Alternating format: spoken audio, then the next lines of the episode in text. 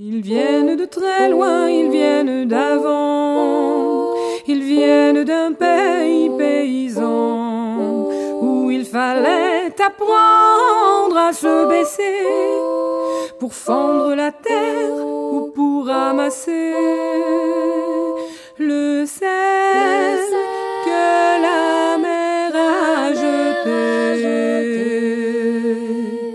Regard très long passé, sans peine, sans joie ni regret, le complet du mariage et les robes blanches ne sortent plus guère que pour les dimanches.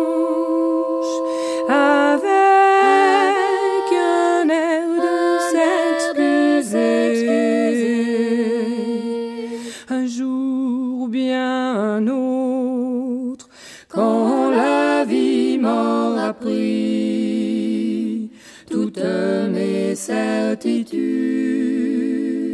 j'irai les écouter, j'irai me reposer à l'ombre de la patience des anciens. Radio Méga 99.2, bienvenue dans l'émission à l'ombre de la patience des anciens. C'est une émission qui est présentée en direct tous les samedis à partir de 11h et puis le vendredi à 17h sur les ondes de Radio Méga 99.2 www.radio-méga.com. Aujourd'hui, une émission qui, s'intitule Vol au-dessus d'un nid de Coucou, alors célèbre euh, film tout à fait euh, extraordinaire avec euh, Jack Nicholson, bien sûr, vous vous en rappelez.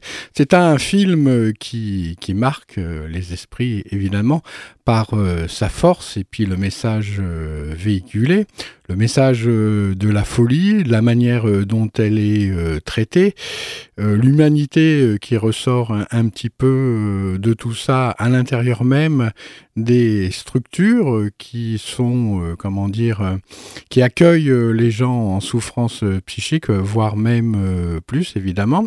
Il va y avoir deux témoignages d'expériences vécues et puis évidemment euh, ces personnes euh, témoignent. Alors ces témoignages, eh bien, euh, ils sont intéressants, bien sûr, pour faire avancer le schmilblick dans la bonne direction, donne à réfléchir également. Faut pas en faire une généralité aussi.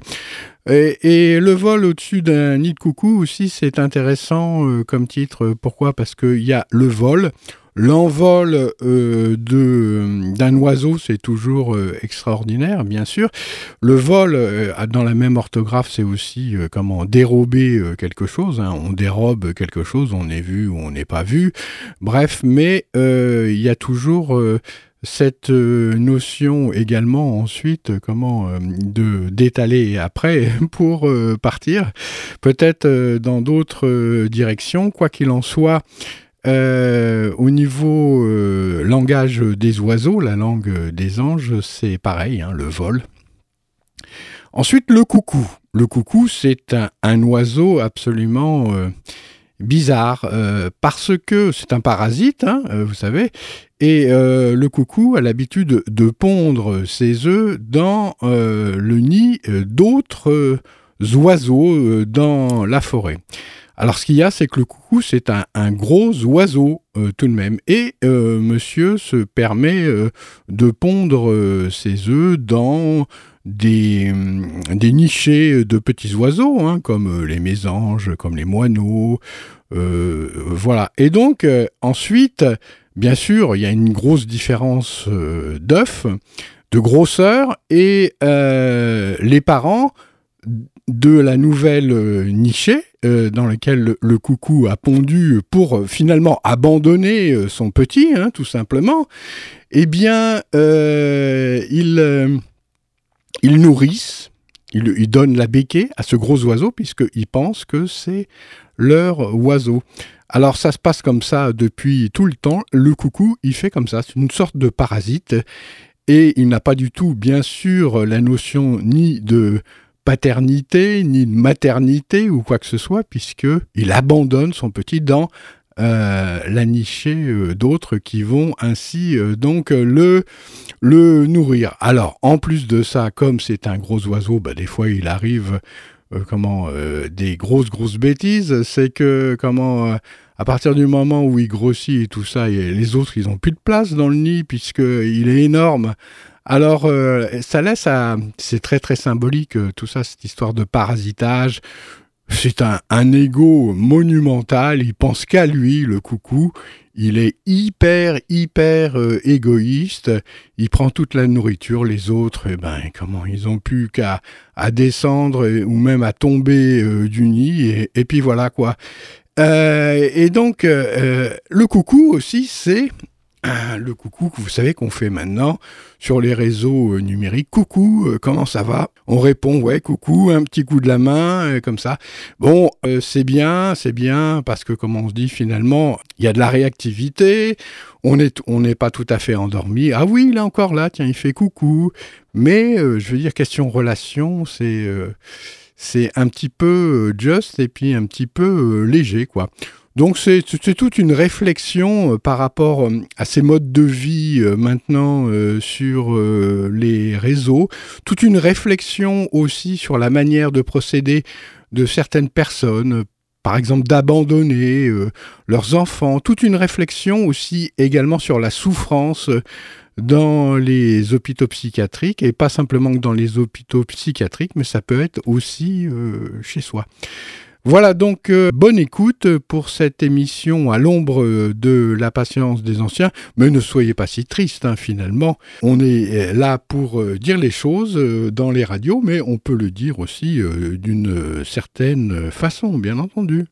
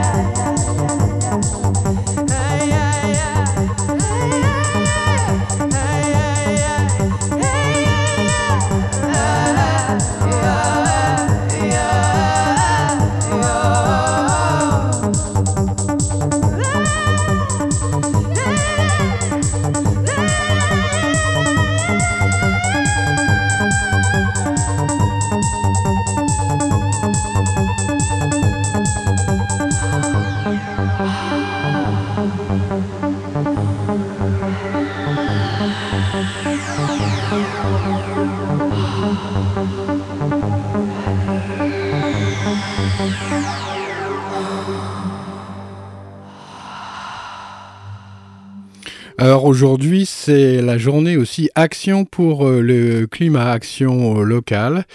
Euh, comme j'avais annoncé la semaine dernière. Donc vous pouvez d'ores et déjà sortir dans les rues de Valence et puis des villes environnantes dans la Drôme. Et, et puis participer donc à cette journée dédiée au changement climatique et puis à la volonté, à l'intention euh, de faire euh, aller un petit peu plus vite euh, les décisions par rapport justement à ce que nous, humains, nous pourrions faire pour améliorer un petit peu les choses au niveau des changements climatiques. Bonjour. Dans le cadre de nos émissions sur les problèmes liés à la psychiatrie, nous avons le plaisir aujourd'hui de recevoir un père de famille avant tout, quelqu'un qui est indigné, qui est désespéré, il va nous dire pourquoi. Mais globalement, c'est face à la situation de son fils en psychiatrie aujourd'hui en France. Donc, monsieur Silvano, que vous est-il arrivé Que s'est-il passé? Il s'agit de mon fils euh, Stéphane, âgé aujourd'hui de 37 ans, qui depuis l'âge de 16 ans est atteint d'une maladie qui a été diagnostiquée schizophrénie. Et euh, faute de structure, faute d'alternative, il passe sa vie, le malheureux, en hospitalisation psychiatrique répétée, prolongée, d'un établissement à l'autre. Euh, actuellement, il est en prise en charge inappropriée, dans un lieu tout à fait inadapté, dans une unité euh, d'autistes, de personnes déficientes intellectuelles, ce n'est pas son cas. Son handicap, le handicap s'appelle psychique. Quelle est la différence entre le handicap psychique et le handicap mental? Eh bien, dans le handicap psychique, Premièrement, il n'y a pas de déficience intellectuelle. Sinon, momentanée, pas de déficience intellectuelle continue. C'est déjà une énorme différence. Alors que le handicap mental, Malheureusement, la déficience intellectuelle est connue dès la naissance, trisomique par exemple. Et deuxièmement, il y a une variabilité dans le euh, handicap psychique qui fait toute la difficulté. Et troisièmement, ces personnes, alors c'est très important, les personnes handicapées psychiques sont médicalisées. Alors je, ne dis pas qu'elles doivent toutes l'être, mais elles le sont en tout cas, et plus ou moins, et, souvent fortement médicalisées. Ce sont des psychotropes, des traitements euh, neuroleptiques qui leur sont administrés. Et quatrièmement, elles nécessitent un accompagnement adapté. Que s'est-il passé? Quel traitement votre fils a-t-il subi? Mon fils a subi tous les traitements qui existent. Il n'a eu que des traitements chimiques? Il a eu non seulement des traitements chimiques, mais en 92, il a eu droit à des séances de sismothérapie. Sismothérapie, que ce mot est utilisé pudiquement pour euh, indiquer les électrochocs. Électrochocs, on avait ou électroconvulsivothérapie, si vous voulez aussi. On pensait aujourd'hui que c'était quelque chose qui était abandonné, donc ça se passe encore Oui, ça se passe encore. C'est utilisé surtout dans les mélancolies et dans les schizophrénies résistantes. Qu'est-ce que ça a eu comme effet sur votre fils? Eh bien, des effets qui n'ont peu duré que quelques semaines apparemment. Si c'était à refaire, je crois que je ne le referais pas parce que je crains qu'il y ait eu des effets délétères. Monsieur Silvano, je crois savoir qu'il y a aussi également un problème de soins réels au sein de l'hôpital puisque vous essayez d'apporter des, des soins physiologiques et l'hôpital donc et les psychiatres s'y opposent. Vous pouvez nous parler de ce sujet? Oui, devant, devant l'état de dégradation dans lequel se trouve notre fils, que nous avons constaté de jour en jour, détérioration physique et psychique, devant son état.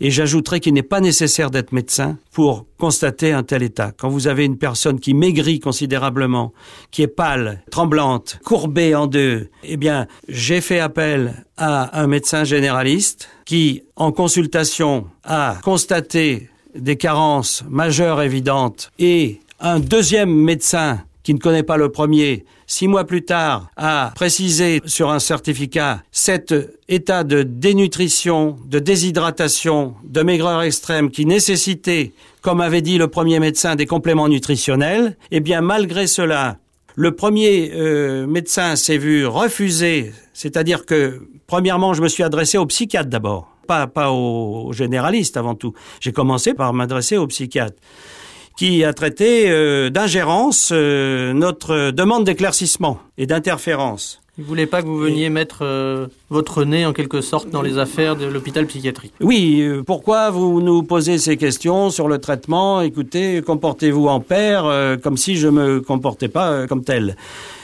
parce que je posais des questions un peu trop précises sur la nature du traitement. J'ajoute que je suis tuteur. Je crois que c'est effectivement tout à fait choquant. Mon fils, euh, il est complètement perdu. Le dimanche dernier, nous l'avons vu, il bavait, il était hagard. Euh, hébété. Quand l'infirmier l'a accompagné, il nous a vus, euh, je dis nous, sa mère et moi, il s'est mis à pleurer sans pouvoir communiquer, sans parler. Et au retour, c'était sa mère qui pleurait. Et comment pouvons-nous supporter un tel état? Comment pouvons-nous voir la dégradation de notre enfant au fil des jours, au fil des années, euh, dans une situation qui n'est pas adaptée du tout et qui est maintenue alors qu'elle elle ne peut pas être ignorée et reconnue par le psychiatre lui-même euh, traitant qu'il parle d'une inadéquation de son hospitalisation? Comment pouvons-nous aujourd'hui en France euh, tolérer que de tels patients, car ils sont nombreux, nous avons des témoignages, je suis dans une association que je ne citerai pas qui aide les personnes, les familles euh, en souffrance et, et, nous nous attachons à les déculpabiliser parce que les causes de la schizophrénie, il faut savoir qu'elles ne résident pas dans les proches. Les causes ne sont toujours pas élucidées à l'heure actuelle, elles sont peut-être euh, dues à une vulnérabilité génétique ou à des causes biochimiques, mais cette population est importante puisque dans tous les pays du monde, d'après l'OMS, c'est 1%, ce, qui, ce que je traduis en 600 000 en France ou 5 000 dans notre département de Vaucluse. Monsieur Silvano, euh, la dégradation de l'état de votre fils, vous l'attribuez au traitement qu'il a subi? Cette, euh, cette dégradation, je l'attribue à, à la mauvaise prise en charge et au mauvais traitement qui lui sont administrés. Et voilà à quoi je l'attribue. Et au maintien de cette situation intolérable en France. Monsieur Silvano, je vois que votre indignation face à cette situation, est-ce que vous en voulez au psychiatre en particulier? Écoutez, récemment, par mesure de rétorsion, pour avoir dénoncé une situation, une prise en charge inappropriée dont est victime notre fils, le directeur du centre hospitalier psychiatrique a interdit, a pris une mesure arbitraire qui consistait à nous interdire les visites. Non seulement nous étions interdits d'accès des locaux, nous, c'est la, famille, le père, la mère, mais aussi mes deux autres enfants qui habitent la région parisienne à 700 km, n'ont pas pu obtenir par téléphone des nouvelles de leurs frères, car le personnel soignant n'était pas autorisé à nous parler. C'est contraire à la loi, ça. C'est, je pense, contraire à la loi et c'est révoltant d'utiliser un tel procédé qui consiste à faire croire qu'il s'agit de protéger la personne malade contre la famille en faisant croire que l'état dans lequel il se trouve, eh bien, c'est la famille qui en porte la responsabilité. Ce qu'on voulait de vous, c'est la docilité. Eh bien oui, on l'a, vous voyez la mesure de rétorsion dont je vous parlais, il s'agit de réduire les parents au silence et pendant 28 jours, nous n'avons pas pu communiquer avec notre fils. Pour abonder euh, en quelque sorte dans, votre sens concernant les soins apportés aux patients en psychiatrie, euh, j'ai trouvé une étude du docteur Eric Serra du CHU d'Amiens qui dit que euh, la douleur somatique pour la grande majorité des psychiatres passe au second plan et qu'il y a un véritable problème de prise en charge des soins réels, physiologiques concernant les malades mentaux. Donc il semblerait que ce soit le cas dans votre fils qui avait des problèmes donc de dénutrition, et euh, qu'on n'a pas voulu traiter et qu'on ne traite toujours pas, si j'ai bien compris, à l'hôpital aujourd'hui. Monsieur Silvano, de manière plus générale, et pour conclure un petit peu cet entretien, quelle solution voyez-vous à ce genre de problème? À qui en voulez-vous? Qu'est-ce qui devrait être fait pour éviter ce, genre de situation? Eh bien, je viens de lire dans, un journal des parents euh, euh, attaquent en justice l'État des parents d'enfants autistes. Parents d'enfants autistes, vous l'avez lu. Il suffit de remplacer le mot autiste par le mot schizophrène ou handicapé psychique. La population des autistes étant de 100 000 personnes, il suffit de remplacer ce chiffre par 600 000.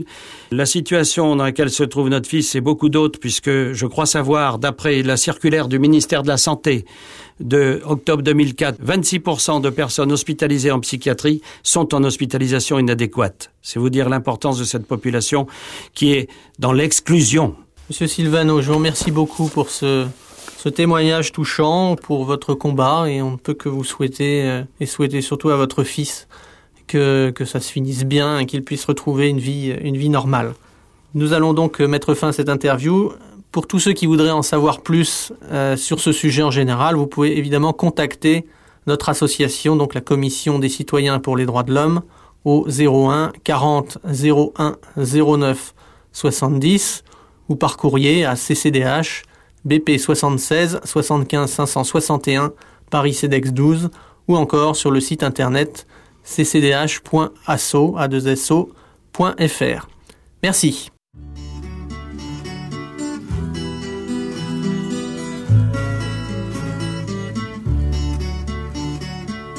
Beaucoup de mes amis sont venus des nuages, avec soleil et pluie comme simple bagage. Ils ont fait la saison des amitiés sincères, la plus belle saison des quatre de la terre.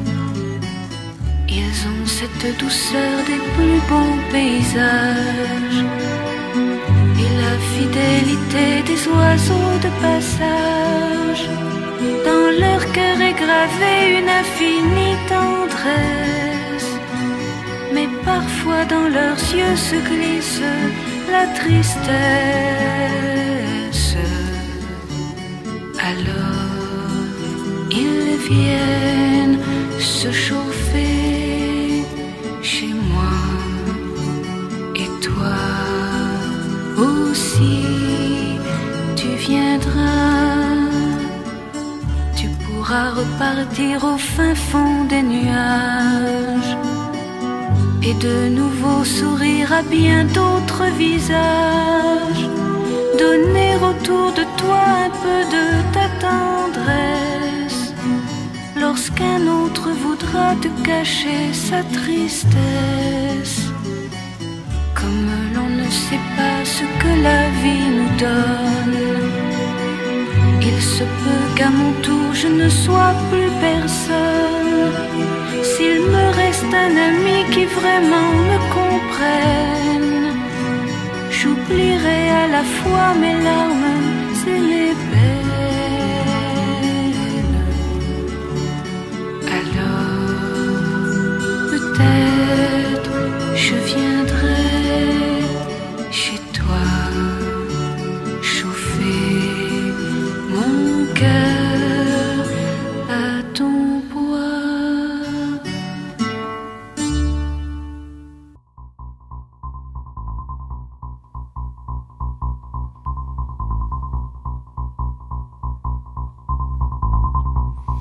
Alors, vous avez entendu ce premier témoignage euh, du papa, ce qu'il est... Euh, dans ces témoignages, bien sûr, nous aimerions entendre surtout euh, l'intéressé, c'est-à-dire le fils qui a été interné, mais évidemment, dans certains cas, c'est très difficile. Vous avez vu que même la communication, des fois, parfois, est euh, sapé euh, pour euh, entre la famille et puis il y a différents moyens de le faire bien sûr. Mais là en, l'occurrence évidemment le papa il a la famille est en souffrance. Et bien des cas on retrouve aussi, dans certains cas, comment pouvoir aider les, les familles qui sont justement euh, en prise avec euh, un enfant qui est en grande souffrance euh, psychique ou même qui a une, maladie comme ça, puisqu'il parle clairement de schizophrénie. Et ça, c'est comme par exemple pour les crises, pareil que pour les crises d'adolescence. L'adolescent, quand il fait sa crise, lui, il, vit sa crise il faut qu'il la vive. C'est très très bien parce que c'est comme une grippe.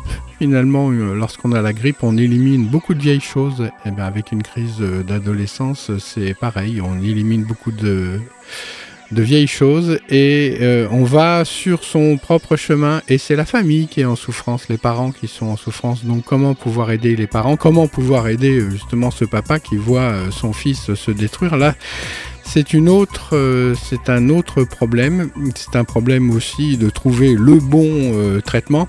La maladie euh, dont il parle, la schizophrénie, c'est une maladie très lourde.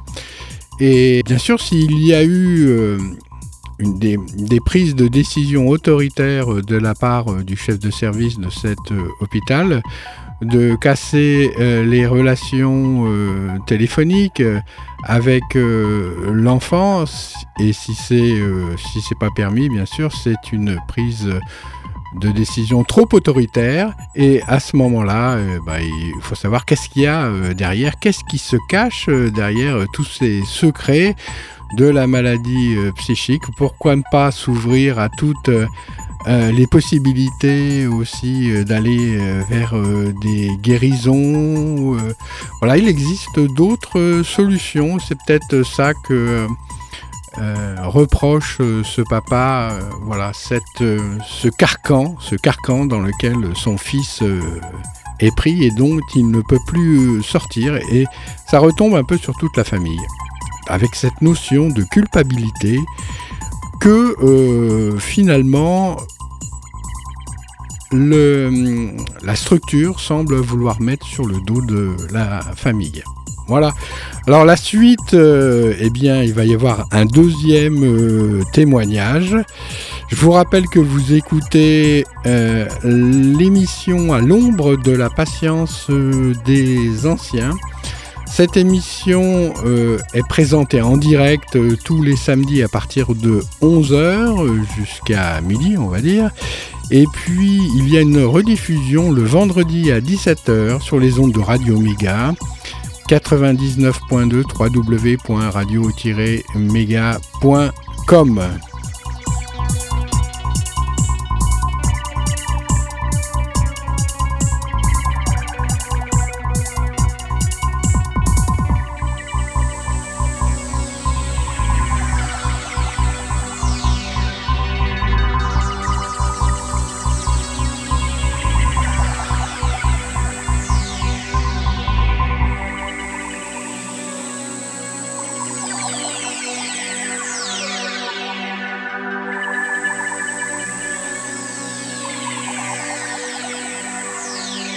savoir, c'est que des fois, euh, une voix au téléphone, euh, ça peut vous remonter le moral.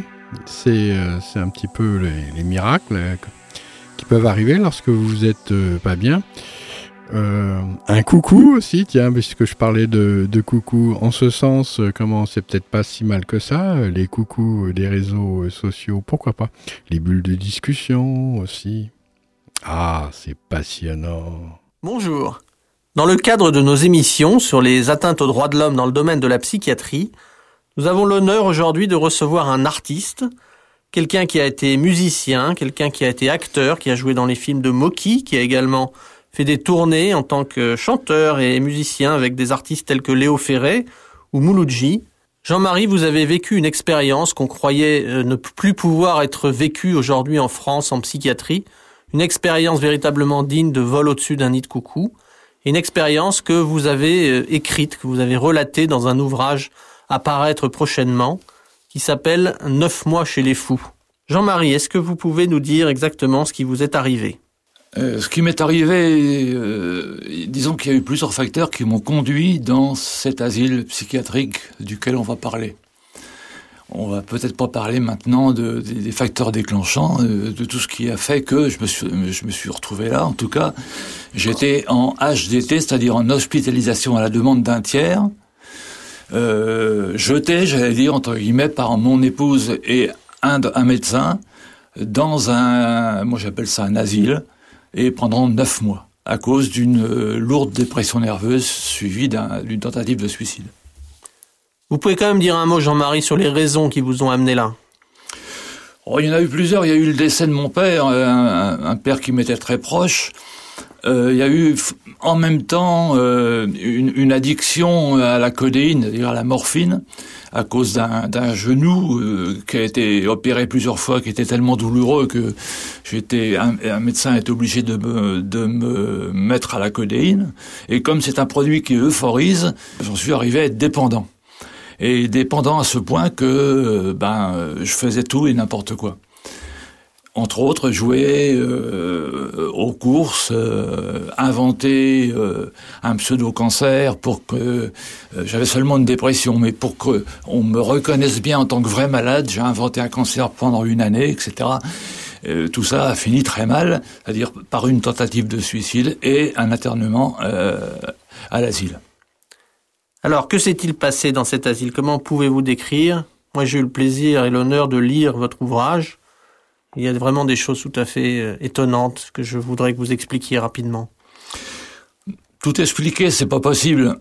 Moi, j'y ai passé neuf mois et en fait, euh, je pense n'y avoir pas vu grand-chose.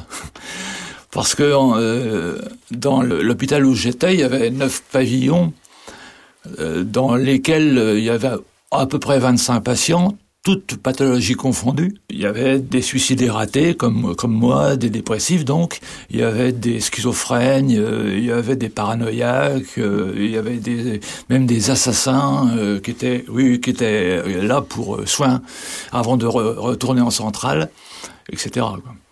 Tous ces gens-là vivaient ensemble On vivait tous ensemble dans à peu près 70 mètres carrés. Alors quels personnages vous ont marqué parmi ces gens-là? Sur neuf mois, euh, j'ai eu le temps d'en voir. Hein. Il y avait une, ancienne chanteuse, je dis ça parce que c'était mon métier aussi, qui à la fin de chaque repas, à chaque dessert, elle, se levait et elle hurlait euh, le grand air de Carmen. Bon, il y avait euh, aussi, je n'aurais pas de nom, mais bon, ce monsieur qui vivait avec un, avec une souris sur l'épaule tel le film de, Jacques Deray, je sais pas si vous connaissez Un papillon sur l'épaule. Il se, c'était un, un, schizophrène et il était accompagné par une souris invisible. Donc il y a que lui qui la voyait et qui la sentait, c'était sa copine, et il ne parlait qu'en sa présence. Est-ce qu'il y avait des gens qui semblaient être là sans raison? Oui. Oui, il y, a, des gens pour lesquels je me suis demandé, et jusqu'au bout, pourquoi ils étaient là? Comme je suis certain qu'il y, en a aussi euh, qui se sont demandé ce que je faisais là. Étant donné que au départ, tout le monde est, mis au, même euh, tarif au, niveau de la camisole chimique, euh, vous voyez tout le monde déambuler dans les couloirs, bavant, titubant, etc. Et puis au bout de 15 jours, vous vous rendez compte que vous êtes dans le même état et que vous avez des problèmes pour écrire. je ne pouvais plus écrire, je ne pouvais plus lire. Alors pour écrire et me souvenir euh, parce que j'avais bien envie, moi, de, de relater ça un jour. Et pour quelle raison Bon, je sais pas. En tout cas, c'était une, pour moi, vital. Parce que vous êtes un artiste, peut-être, tout simplement. Peut-être, peut-être. Et puis parce que j'adorais écrire hein, et que, que j'avais écrit des paroles de chansons pendant toute ma toute ma carrière. Et pour écrire, euh, j'écrivais sur des petits morceaux de papier, euh, des bouts de phrases, des bouts de mots que je mettais dans des dans des boîtes banania que je pliais, que je mettais dans les boîtes Balania. Et au bout de 7-8 mois, quand ça, allait, quand ça a été beaucoup mieux, ben, j'ai sorti mes papiers de la boîte, des boîtes Balania pour, pour reconstituer le puzzle. Alors justement, comment étiez-vous traité dans cet hôpital hein? Oh, on est, on est mal traité, je veux dire, dans les deux sens du terme, euh, avec et sans espace on n'est on pas traité, on est, on, sert de cobaye pour pour euh, pour la plupart d'entre nous parce qu'il y a des échecs de, de, chimie qui sont qui sont faits. Euh, on peut pas traiter les gens de la même manière, euh, qu'ils soient euh, assassins en, en soins ou, ou qu'ils sortent d'une dépendance, d'une addiction. C'est pas possible qu'on mélange tout le monde. Et pourtant, tout le monde était mélangé au niveau des traitements. Tout le monde était mélangé. Euh, euh, on, se, on, était 25 à se mouvoir dans ces 70 mètres carrés. Alors certains, certains étaient debout, d'autres, d'autres à, euh, à, quatre pattes, etc. Enfin, vous, voyez, vol au-dessus d'un coucou, c'est ça. Hein. Justement, vous avez développé une relation euh, très particulière avec le chef de service, le psychiatre de cet hôpital. Vous pouvez nous en parler rapidement? Oui, alors le, le psychiatre, je, je, je l'appelais le petit général parce qu'il avait vraiment la, la, la stature d'un... Il était très petit, il avait d'ailleurs les complexes du, du, petit, très très autoritaire. Et en fait, euh, je suis très grand, je mesure près de 2 mètres. Hein. Et là, euh, rien que cette différence de, de, de taille, c'est là qu'ont commencé nos problèmes. Vous avez senti qu'il vous en voulait Voilà. Alors là, je suis devenu avec un copain, mon copain Claude, dont on reparlera peut-être après, on était assez rebelles. Et lui, il aimait bien avoir des rebelles, parce que autrement tout, le monde lui serrait les pompes et on était que deux à lui dire. Alors comment vous êtes-vous rebellé justement? Bah, Moi, je me suis rebellé une première fois euh, au bout de trois semaines en, en m'évadant. Et comment ça s'est fini? Ah, Ça s'est fini euh, en camisolé, mais pour de bon, hein, camisole de force, là, pas la camisole chimique. hein. et en euh, ce qu'on appelle cellule d'isolement. C'est comment ces cellules d'isolement? Alors la cellule d'isolement, c'est 2 mètres de hauteur, 3 mètres de longueur, une, une, euh, une paillasse, un seau de toilette, un tabouret, euh, une veilleuse palotte qui permet même pas de lire, de toute façon aucun livre n'est autorisé donc euh, pas de problème, et une petite meurtrière par laquelle on peut distinguer euh, tout juste s'il fait nuit ou s'il fait jour. Et vous êtes resté combien de temps là-dedans? 15 jours et 15 nuits. Ça ressemble plus à un cachot? C'est un cachot, c'est et c'est complètement capitonné. Et qu'est-ce que ça vous a fait? Maintenant, euh, j'en ai encore des cauchemars, hein, cinq ans plus tard, six ans plus tard. Euh, je, je, je vomissais, je chialais, je priais, moi qui ne priais jamais. Je glapissais, je, je, je suis, je suis quelqu'un de très calme, je foutais des coups de pied dans les murs pour qu'on m'entende, etc. Et le médecin, vous le voyez pendant cette période? Absolument pas, je l'ai pas vu pendant 15 jours. Deux fois par jour, on avait la visite des infirmiers qui venaient nous faire la piqûre du dingue. C'est quoi la piqûre du dingue? C'est la, la piqûre de tertian. Et moi, j'étais, j'étais bien traité, hein, j'en avais deux par jour.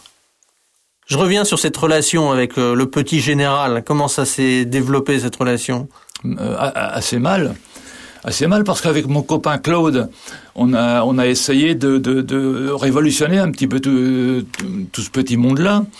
Et euh, un jour qui n'était pas qui n'était pas fait comme un autre, euh, j'ai été convoqué et, il m'a traité là de fou, de fou euh, irrémédiable. C'est-à-dire que pour lui, je ne pouvais je, ne, euh, je ne pouvais jamais guérir, alors que je sortais d'une dépression nerveuse.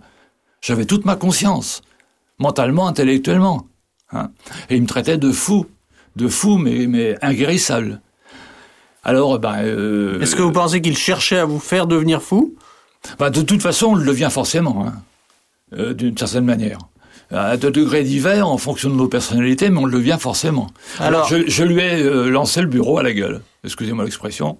Son bureau, il, est, il a fini sur. euh, alors, il a été blessé au genou. Et vous avez fini au cachot Et moi, j'ai repris 15 jours de mitard, de cellules d'isolement. Jean-Marie, avec tous les personnages que vous avez rencontrés, est-ce que vous avez gardé des liens d'amitié, des liens de- d'affection quelque part avec les gens que vous avez croisés dans cet hôpital? Quand j'étais là-bas, j'aurais aimé. Je me disais, tiens, ça serait bien que celui-là ou celle-là, puisqu'on mélange les hommes et les femmes. hein. C'est mix. Il y a des relations entre les hommes et les femmes dans cet hôpital? Euh, euh, relation sexuelle interdite, mais euh, disons qu'il est interdit de se faire prendre. Voilà. Qu'est-ce qui Euh, vous arrive si vous faites prendre? Oh, ben, vous, cellule d'isolement, le mitard. Donc c'est vraiment la punition. Donc c'est la punition. Donc il y avait un- un- une espèce de cordon de, de, de, de patients comme nous ben, qui, qui essayions de faire en sorte que certains couples se retrouvent. euh, on guettait, quoi, si vous voulez, pour qu'il n'y ait pas de problème. Il y a des belles histoires d'amour dans un hôpital psychiatrique? Oh, c'est les plus belles. C'est les plus belles. Pas parce que c'est le plus rare. Euh, ce sont des gens qui sont en. C'est à ce moment-là, c'est l'aveugle qui conduit l'aveugle. Vous voyez ce que je veux dire? C'est ça. C'est des histoires qui sont superbes, mais qui ne peuvent pas marcher, parce que tout le monde se casserait la figure, quoi. Enfin, le couple, en tout cas. Vous avez gardé des relations d'amis, d'amitié avec des gens dans Non, c'est ce que je disais. J'aurais, j'aurais aimé avec certains, et j'ai pas pu. Pourquoi? Premièrement, parce que j'ai eu du mal à les rencontrer de nouveau, physiquement. Et deuxièmement, même si je l'avais voulu, euh, ces, ces gens-là, euh, ils sont retournés pour euh, la plupart d'entre eux. Et euh, moi, j'ai eu la chance de, de, de me guérir. Quoi. Et vous avez perdu quand même un ami dans cet hôpital, je crois. Oui, ça c'est le plus grave, je pense. Euh, mon ami Claude, qui était, qui était mon copain rebelle, euh, un soir, un- une nuit, Claude, euh, qui était dans la, dans la même chambre que moi, il dormait, il avait un cauchemar, il a fait ses besoins sur moi, il s'est mis à hurler. Un infirmier est arrivé, qui a, tout nettoyé, etc. Bon, et le, le lendemain, euh, le petit général a demandé à Claude de quitter euh, cette chambre-là, cette cellule-là, pour aller dans une cellule individuelle euh, afin de, gêner personne. Donc, les deux copains que, nous étions, l'amitié, il nous restait plus que ça, si vous voulez, no- notre amitié conjointe. Et on était séparés. Et huit jours plus tard, Claude a levé son lit, euh, a, mis, a, mis, son lit debout, a noué des draps, euh, et puis s'est pendu à, à, son lit. Jean-Marie, vous en voulez au personnel de l'hôpital ou simplement au, au, au, psychiatre, le petit général? Moi, j'en veux au psychiatre, énormément, le petit général. Euh, j'en veux absolument pas aux, aux, gens qui font un travail extraordinaire, qui sont les infirmiers, les infirmières, les aides-soignants, les aides-soignantes, qui sont des gens exceptionnels. Parce que pour travailler là, dans cette atmosphère, dans ce climat délétère et malsain, euh, faut être très fort. Quoi. De quelle manière vous êtes sorti de l'hôpital et comment ça s'est passé? Tout seul, comme un grand. Ça dure au bout de neuf mois quand même. Hein. 275 jours, c'est pas rien. Alors après cette première colo sanitaire, on, on a proposé une deuxième, une sorte de SAS en fait, qui est un foyer thérapeutique au chef-lieu du département, dans lequel je suis resté 13 mois, et puis euh, j'ai guéri comme j'ai pu. L'hôpital psychiatrique vous a guéri, Jean-Marie? Non, je me suis guéri comme j'ai pu. C'est la thérapie de l'écriture qui m'a guéri en fait. Et c'est pas c'est pas du tout les, les, les médicaments qu'on me donnait, puisque sur la fin les médicaments je les prenais plus du tout. Que vous a dit le psychiatre quand vous êtes sorti de l'hôpital? Le petit général avec qui vous aviez cette relation? Il a commencé par me, par me, pas me tutoyer, m'appeler par mon prénom, ce qui, ce qui était la première et la dernière fois. Et puis il m'a dit, euh, bah, écoutez, euh, vous partez, euh, moi je reste, mais sachez qu'il y en a 80% d'entre vous qui, qui, qui, reviennent nous voir. 80%. Alors il, il vous dit ça les yeux dans les yeux, avec le sourire aux lèvres. À très bientôt. Il y a du sadisme là-dedans. Ah oui, c'est du sadisme, bien sûr. Jean-Marie, comment vous allez aujourd'hui? Bah Aujourd'hui, je vais très bien. Très très bien. Euh, J'ai donc euh, fini par écrire ce livre. J'ai envie que cette histoire ne m'appartienne plus à moi seul. J'ai envie de la faire partager, j'ai envie de témoigner. J'ai plus envie du tout de retomber en déprime, etc. Donc euh, je me soigne. Mais quand je dis je me soigne, c'est pas au psychotrope. Hein. Je me soigne au sport, je me soigne, je refais du théâtre, je refais du cinéma, euh, qui m'a reproposé un rôle, etc. Jean-Marie, je vous remercie d'être venu nous parler de ça. On attend avec impatience la sortie en librairie de votre livre. Je voudrais dire à tous ceux qui ont été émus par ce témoignage qu'ils peuvent éventuellement contacter la Commission des citoyens pour les droits de l'homme. Nous pouvons vous mettre éventuellement en contact avec Jean-Marie. Vous pouvez contacter de toute façon l'association au 01 40 01 09 70 ou écrire à CCDH BP 76 75 561 Paris CEDEX 12. Merci.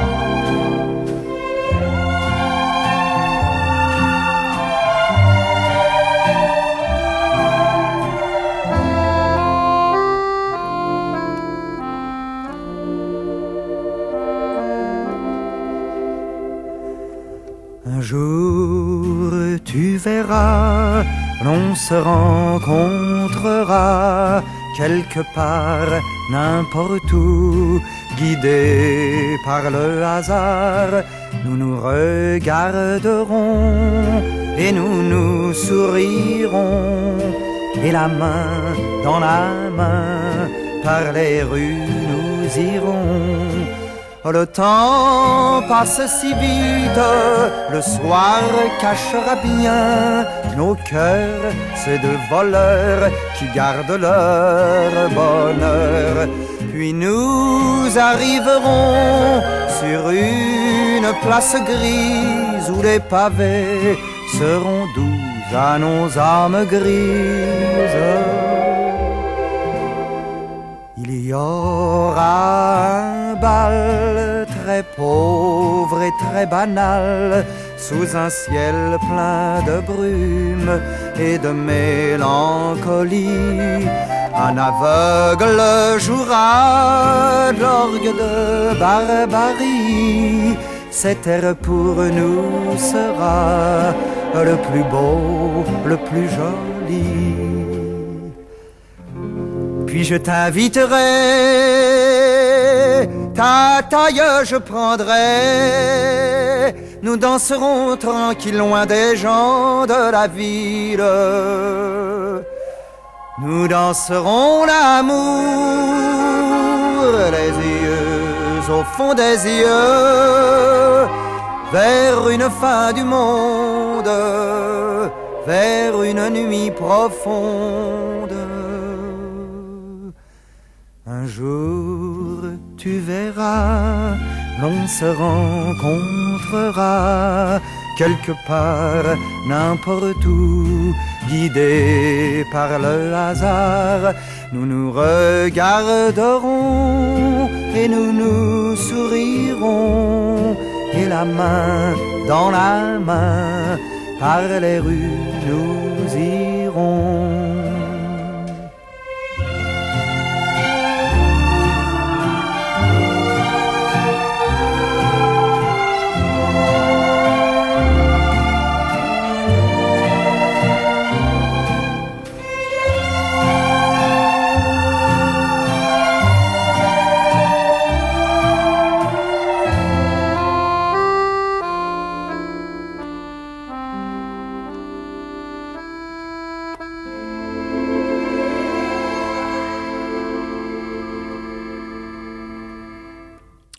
Rappelle que vous écoutez à l'ombre de la patience euh, des anciens sur Radio Méga 99.2 www.radio-méga.com. Et euh, c'était le témoignage de Monsieur Ploy, alors l'artiste quand même là qui a témoigné euh, de son expérience, neuf mois. On peut d'ailleurs penser que c'est comment dire une, gestation là, mais quand même, moi je trouve que ah, quand même s'inventer dire qu'on a un cancer alors qu'on n'en a pas, c'est quand même un petit peu, euh, comment, euh, un petit peu délicat. Faut pas jouer avec euh, ces choses-là. Il y a tellement de gens qui souffrent et, qui partent justement de cette maladie, le cancer, que s'en inventer un, ça a certainement, comment, matière à y avoir des retombées. Faut pas jouer avec ces trucs-là, hein, Monsieur quand même. Alors tout à l'heure, en fin d'émission, je vais vous mettre la musique d'un monsieur qui s'appelle euh, Ploie aussi, c'est son nom euh, d'artiste, et qui était passé dans l'émission à l'ombre de la patience des anciens. C'est un jeune, je me rappelle comment il était dans la confection de chemises sur roman, et la voix c'était euh, Tamara, je crois, Tamara Kaloun. Vous l'avez entendu en début d'émission chantée au Mnama Shivaya, et on va terminer avec un morceau instrumental de Ploie, justement. Et euh, il habitait Romans, euh, je crois. Il doit toujours habiter Romans, mais c'était euh, jeune, donc il doit être sur son chemin. Euh, que dire encore? C'était à l'époque où l'émission à l'ombre de la patience des anciens était en direct le mercredi à 14h. Maintenant, vous avez bien noté le changement depuis pas mal de temps. Comme nous sommes donc 35 rue Promso depuis février 2006, eh bien l'émission est en direct le samedi à 11h, ce qui permet euh, donc plus facilement d'avoir euh, des invités, bien qu'aujourd'hui il n'y ait pas d'invités, et que l'émission euh, retransmette des interviews justement de cette association qui s'appelle pour la défense des, des, droits de l'homme et puis des droits de la femme, bien sûr, puisque comment encore maintenant, eh bien, euh, on parle des droits de l'homme euh, pour euh, assimiler la femme et puis les hommes en même temps. Euh, voilà, donc euh, on va se terminer en musique avec euh, la musique de Ploie, qui est aussi un, artiste. Et attention, hein, monsieur Ploie, hein, ne pas s'inventer des, des, cancers. Non, non, non, non, ça c'est pas bien. Hein. Et puis j'ai noté aussi que vous avez fait comment une tentative de suicide. Donc peut-être, après tout, que comment ce passage en asile psychiatrique s'était fait pour que et d'une, vous dénonciez euh, les, traitements, et puis peut-être euh, comment ce, petit euh, général là, qui avait peut-être le complexe de, sa petitesse et qui voulait jouer les dictateurs au sein de sa structure hospitalière. Euh, peut-être que c'était fait pour ça, neuf mois, hein, neuf mois pour euh, apprendre à se connaître, et maintenant, allez hop, on est reparti euh, pour créer gentiment. C'est quand même bien foutu, mais attention à pas s'inventer des cancers, parce qu'un jour, il, va finalement véritablement débarquer, Monsieur Ploy. Hein. allez, déployez vos ailes.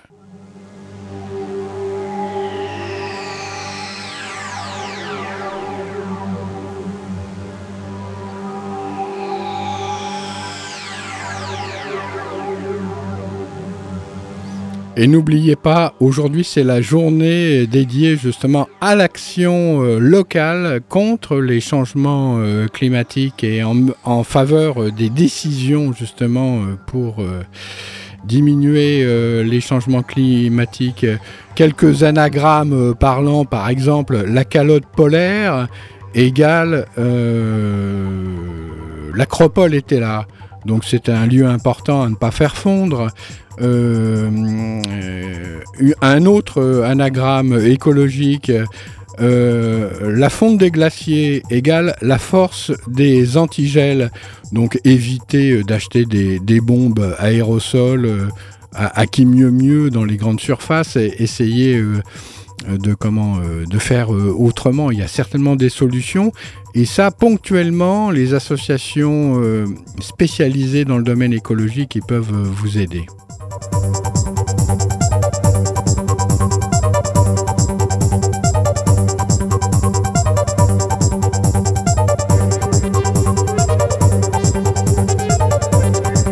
Et ne parlons pas de l'anagramme entreprise Monsanto euh, égale euh, poison très rémanent, et puis le pesticide Roundup égale euh, le pire coup du destin.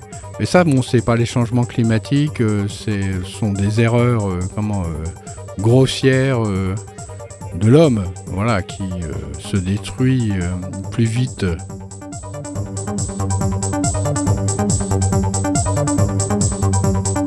Comment s'acclimater au changement climatique? C'est ça le, le truc.